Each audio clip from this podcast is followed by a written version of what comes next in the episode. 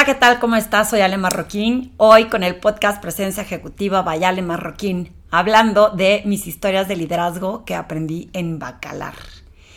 Y siempre que voy de viaje trato de observar con conciencia lo que puedo aprender, lo que puedo disfrutar y lo que puedo compartir con otras personas de mis aprendizajes en estos viajes que siempre se vuelven momentos súper enriquecedores. Eh, de hecho, en Instagram subí un post que te voy a leer lo que me puso una persona que me encantó, un quote en donde pongo yo lo que vivo de experiencia en, en los viajes y él me pone lo siguiente. Aparte es un amigo de mi infancia que me dio muchísimo gusto leerlo. Dice, una mente que se estira por una nueva experiencia nunca puede volver a sus viejas dimensiones. Oliver Wendell Holmes Jr. Y me encantó que me lo haya compartido porque estoy de acuerdo en no regresar a tus mismas dimensiones una vez que viajaste. Y hoy por eso te voy a platicar un poco más de este viaje en Bacalar. Acuérdate que si quieres saber más de mí, quién soy, qué hago, qué te puedo ofrecer, puedes visitar mi página web alemarroquín.com, seguirme en mis redes sociales que constantemente estoy compartiendo o sugerencias de libros o sugerencias de tips que puedan ayudar e impulsar tu presencia ejecutiva. Y bueno, dando comienzo a este podcast, te empiezo a platicar un poco cómo empezó este viaje. Hace un par de años una amiga mía me platicó que había ido a Bacalar. Mi familia y yo somos muy de, la naturaleza, de, eh, de verdad la experiencia de estar donde están los árboles, el agua, nos encanta. Ya había, ya tengo por ahí, ese no está en podcast, está escrito un, un, un blog que hice de mis historias de liderazgo cuando fuimos a Islandia, por ejemplo y otra que creo que es en Whistler, en, la nieve. Y, esta ocasión pues va a ser platicado, así que espero que, que, sepas y que pueda conectar contigo toda la parte de la naturaleza y lo que se aprende en esta. Entonces, cuando mi amiga me comentó de, de, Bacalar, la verdad es que se me hacía increíble poder estar en esta laguna y poder explorar qué más había ahí cercano a la naturaleza. Pasaron los años, porque así fue ya hace ya un par de años, y empecé a escuchar que otras personas cercanas a mí estaban yendo. Y también escuché o vi y viví cuando fui a Tulum cómo se ha civilizado más Tulum y dejó de ser como este lugarcito acogedor en la playa y se volvió más tumultuoso, lleno de restaurantes y quisimos ir a Bacalar antes de que esto sucediera. Ese fue uno de los primeros aprendizajes.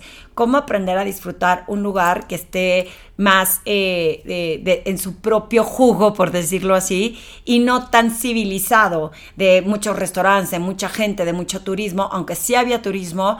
Eh, todavía tiene muchas zonas que están vírgenes, por decirlo así.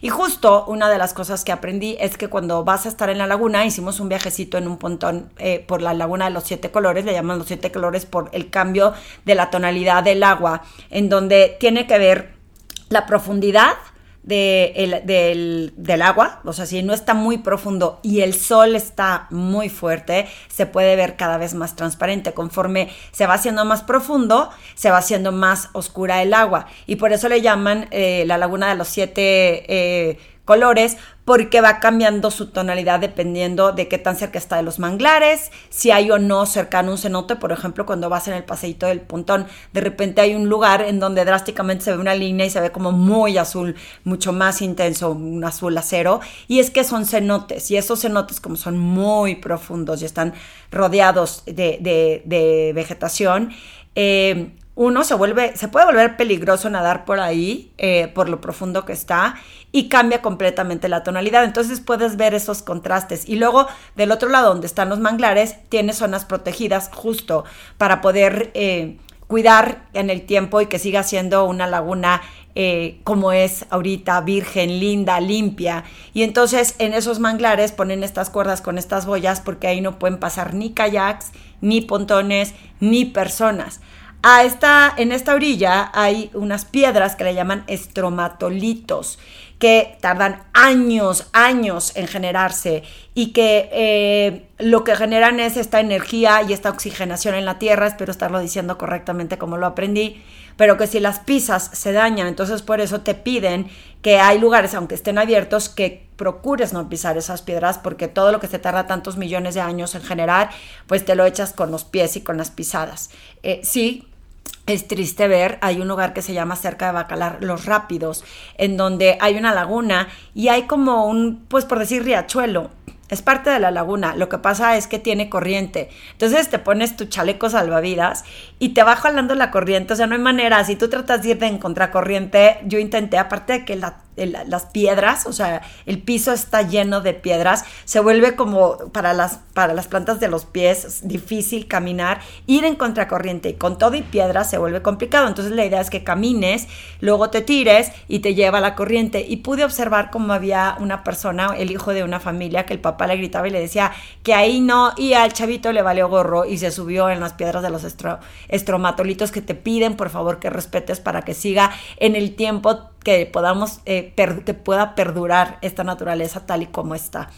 Eh, otra de las cosas que te piden cuando estás visitando la laguna es que no uses bloqueadores, porque los bloqueadores van contaminando el agua y entonces quita esta pureza y lo que tiene eh, el agua. Entonces, algo importante también es saber, una de dos, o que te pongas camisetas de manga larga y cachuchas para que no te quemes con el sol, porque pues hay que protegerse del sol, o no te metas con bloqueador porque es importante no contaminar el agua. Y eh, otro factor importante que ayuda en el agua es, aparte de la profundidad, hay unos caracoles específicos que le llaman, este, no me acuerdo si me dijeron el nombre, pero son caracoles que también contribuyen a los colores del agua. Em, el tema del azufre en la tierra también puede contribuir. Y eh, bueno, obviamente si hay mucho sol o no hay tanto sol, se ve diferente la tonalidad del agua. Sí tiene fauna. Eh, nosotros vimos bagres, pequeños bagres, y vimos un, pescado más largo, que creo que era como un eh, navaja, como un... No es cierto, había unos pescaditos chiquitos como de navaja. Eh, dicen que hay caimanes, yo no los vi, gracias a Dios, porque ahí sí me hubiera apanicado completamente. No le tengo miedo a todos los demás pescaditos que andaban nadando por ahí, no me importa. Sin embargo, eh, es importante también cuidarlos. En una de las paseos que hicimos, al amanecer, no saben los amaneceres que hay en Bacalar. Nos levantamos súper temprano a las 5 de la mañana porque teníamos que estar ahí 15 para las 6 en la salida en paddleboard, que es como una tabla y vas de pie con un remo y tú te vas este, remando y acercando en el agua, como la laguna a esa hora está súper quieta, no hay nada de corriente, está increíble porque entonces empiezas a ver desde un lugar sentado cómo empieza el amanecer a salir el sol. Las vistas son espectaculares, además de que nos gusta el ejercicio, pues disfrutar esta parte de ir remando de pie en la laguna plana, viendo el sol, también fue una experiencia increíble que te sugiero que si vas por ahí intentes hacerlo, porque en el hotel en el que estábamos había kayaks, entonces tú podías agarrar el kayak con un chaleco salvavidas y remar alrededor. Una de esas veces se me ocurrió agarrar el kayak un poquito más tarde de las 8 de la mañana y ya había algo de corriente. Y me acuerdo perfecto ir con mi música, disfrutando eh, esta naturaleza, esta calma, esta paz. Y dije, no está nada complicado con toda la corriente. O sea, sí sentía como que se me ladeaba de un ladito el kayak. Y de pronto cuando veo el reloj digo, bueno, yo creo que es momento de que regrese. No avanzaba. me entró un ataque de pánico porque dije, ¿qué pasa si me quedo aquí en medio de la laguna y nadie sabe dónde estoy? Y yo trataba de remar y no podía avanzar como traía mi celular así escondidito, una de las cosas que me dio nervios fue que me cayera y que se me echara a perder el celular y los audífonos. Sin embargo, también, ¿quién va a saber dónde estoy? Entonces me acuerdo que le texté a mi hijo y le dije, no puedo avanzar, estoy atorada aquí en la corriente. Y eh, ya, eh, finalmente avancé, me puse un poco más derecha y le metí más fuerza y llegué otra vez a la orilla del hotel.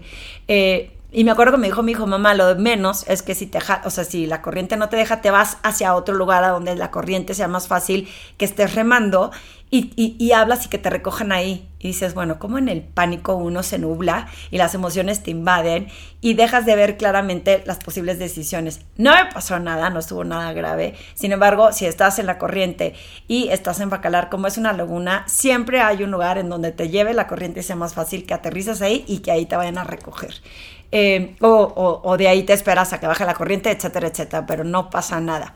Otro de los lugares a los que fuimos en Bacalar fue a unas eh, pirámides que te voy a engañar si te digo mal el nombre, pero era eh. Ahorita te voy a poner bien el nombre, porque hay varias, hay varias pirámides alrededor. Esta tuvimos que manejar alrededor de... Eh, 45 minutos, si no me equivoco. Bueno, no es cierto, de Sanca eran 25, yo sentí que fue eterno y pudimos visitar estas pirámides de los mayas en donde nos tocó ver monos arañas, había un montón de mosquitos. Si vas a ir a Bacalar es importante que uses eh, repelente porque llegué toda picoteada y comida por los mosquitos, no entiendo por qué unos nos pican más que otros, pero eh, ir y ver cómo hicieron estas construcciones lo que, lo que están descubriendo, porque muchas de ellas se veían debajo de como de maleza, como que se ve que todavía las están descubriendo. Abajo en las notas te voy a poner bien el nombre, porque como es el nombre maya, eh, estoy confundida cómo pronunciarlo. Si era Cacchoban, eh, lo voy a apuntar bien, porque me está costando trabajo recordar bien la pronunciación. Hay otras pirámides también cerca, te puedes ir inclusive a Chichen Itza. Bacalar está cerquita de, bueno, está como a 250 kilómetros más o menos de Tulum y hasta 300 y fracción de Cancún. Son como más, como cuatro horas, cuatro horas y media hacia Cancún y otras cuatro de en la otra dirección hacia Mérida. Y Tulum está como a unas tres horas más o menos, si no me equivoco. Eh, entonces, eh, algo sorprendente es que eh, vi a una persona el fin de semana que vive en Cancún y me dijo que se le hacía súper extraño, que normalmente la gente no dirige un viaje específico a Bacalar, que si están por los rumbos van y de ahí se van a Bacalar. Yo había oído diferente, yo había oído personas que iban específicamente a Bacalar como nosotros. Lo que hicimos es que volamos a Chetumal y de Chetumal queda como a 45 minutos, el, bueno, Bacalar queda como a 40 y otros 15 minutos al hotel en el que nosotros reservamos, que era un hotel increíble con unas cabañas, que estas cabañas hacia abajo daban a la orilla del mar. Tenían inclusive una chocita pequeña que se llamaba la chocita de la casa de los aluches. Y aluches son como estos duendes traviesos que existen en esta cultura maya, que si tú les dejas por ahí cosas, eh, se supone que son traviesos y no sé si son de buenos deseos, eh, pero no la había visto yo hasta que hablé con una persona que me dijo, estás en el mismo hotel que yo donde están los aluches y yo que aluches, no, aquí no hay. Y sí, ahí estaba una cabañita eh, eh, a lo largo de las cabañas que está especificada para los aluches. Todas estas costumbres eh, son increíbles conocerlas, de cómo pueden ser desde, yo decía, me decía un mesero, pues es que yo particularmente creo en, la, en el trabajo, en la disposición, en la actividad, no tanto en que la aluche nos vaya a, formar el camino. Y le digo, no, estoy de acuerdo contigo, pero siempre que uno se dispone a hacer cosas y que confías en esa energía, en ese universo, en ese Dios o, en esta cultura o en esta tradición, pues la verdad tampoco te quita nada, porque mientras tú hagas y colabores y actúes y acciones, pues si te apoyas también en esto, quizás sume a la energía de que lo eh, consigas.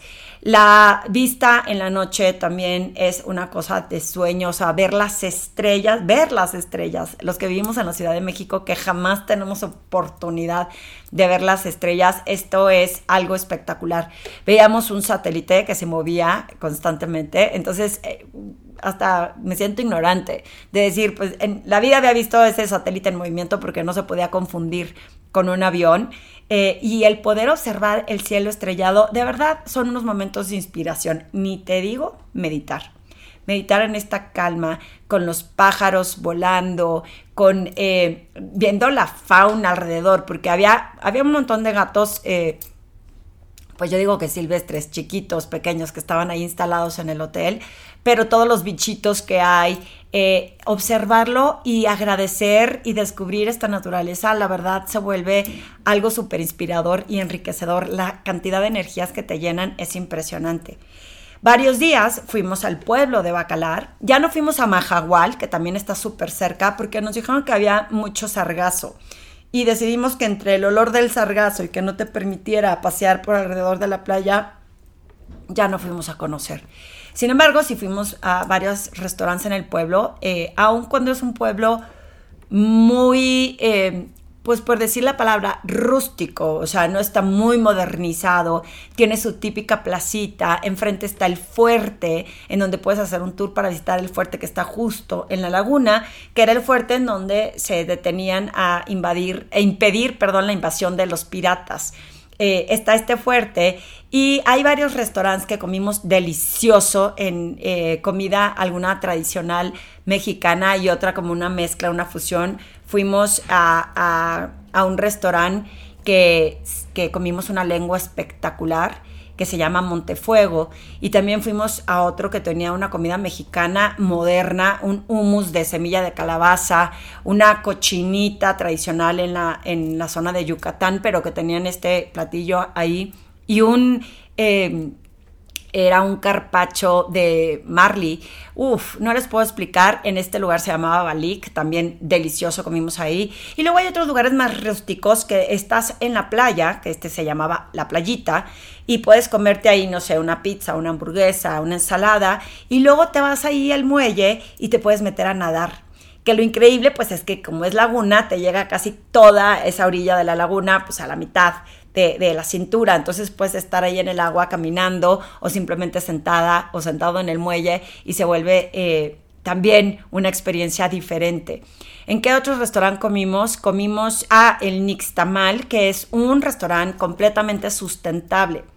Todos apoyamos la sustentabilidad y nos encantó que aquí se cocina con leña, que los vasos están hechos reciclados de, de botellas de vino, que toda su comida tiene ingredientes naturales, eh, que yo me comí un salmón con chía y chocolate, entonces eh, todo el lugar, la madera era de árboles que, habían pegado unos árboles con otros y habían hecho las mesas y las sillas. Entonces el lugar también está espectacular y se come delicioso. Y otra cosa que observamos y que aprendimos es el servicio de la gente. La gente súper amable, súper amable, siempre dispuestos a darte información, a apoyar.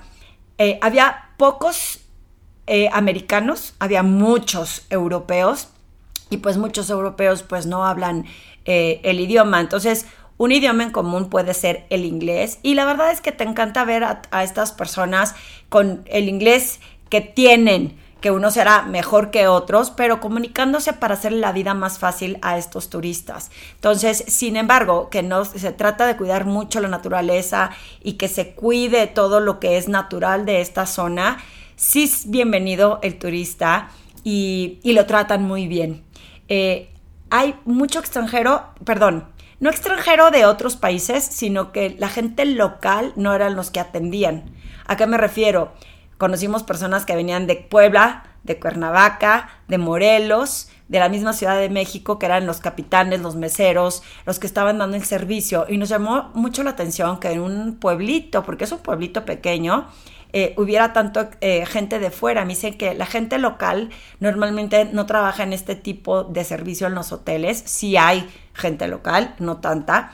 Algunos de ellos, esto no me consta, comentaban que la gente local luego es un poquito más floja, por decirlo floja. A mí me gustaría parafrasearlo en que aquí en México por lo menos estamos acostumbrados a atender rápido y en tiempo a las personas. Tenemos tanta prisa, atendemos, somos muy eficientes para atender.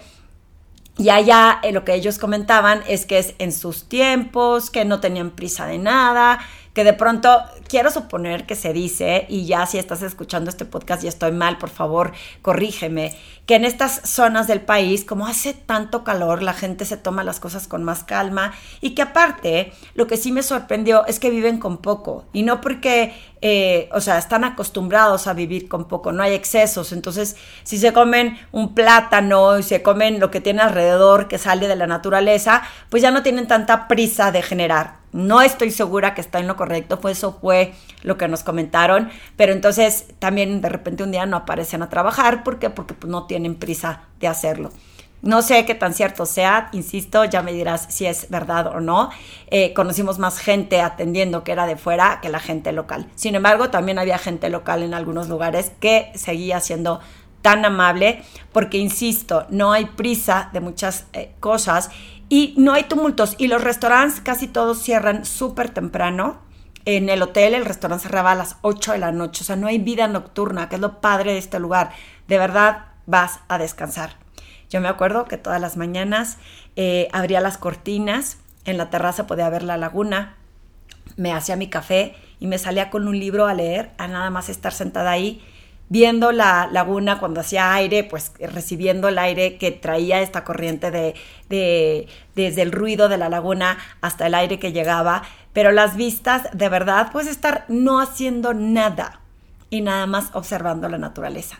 Es un lugar que tiene, sí tiene actividades, insisto, nosotros fuimos a conocer varios, fuimos al cenote azul, el cenote negro, a los rápidos, y luego fuimos a otro que se llama Shulha, si no me equivoco, que era como otro lugar eh, que había un balneario eh, privado, es privado, te cobran por entrar, pero no saben la paz en este, pues es laguna, esta era, como era más profunda, era mucho más azul, pero simplemente estar nadando en el agua con calma y que no había tanta gente fue una experiencia eh, particular.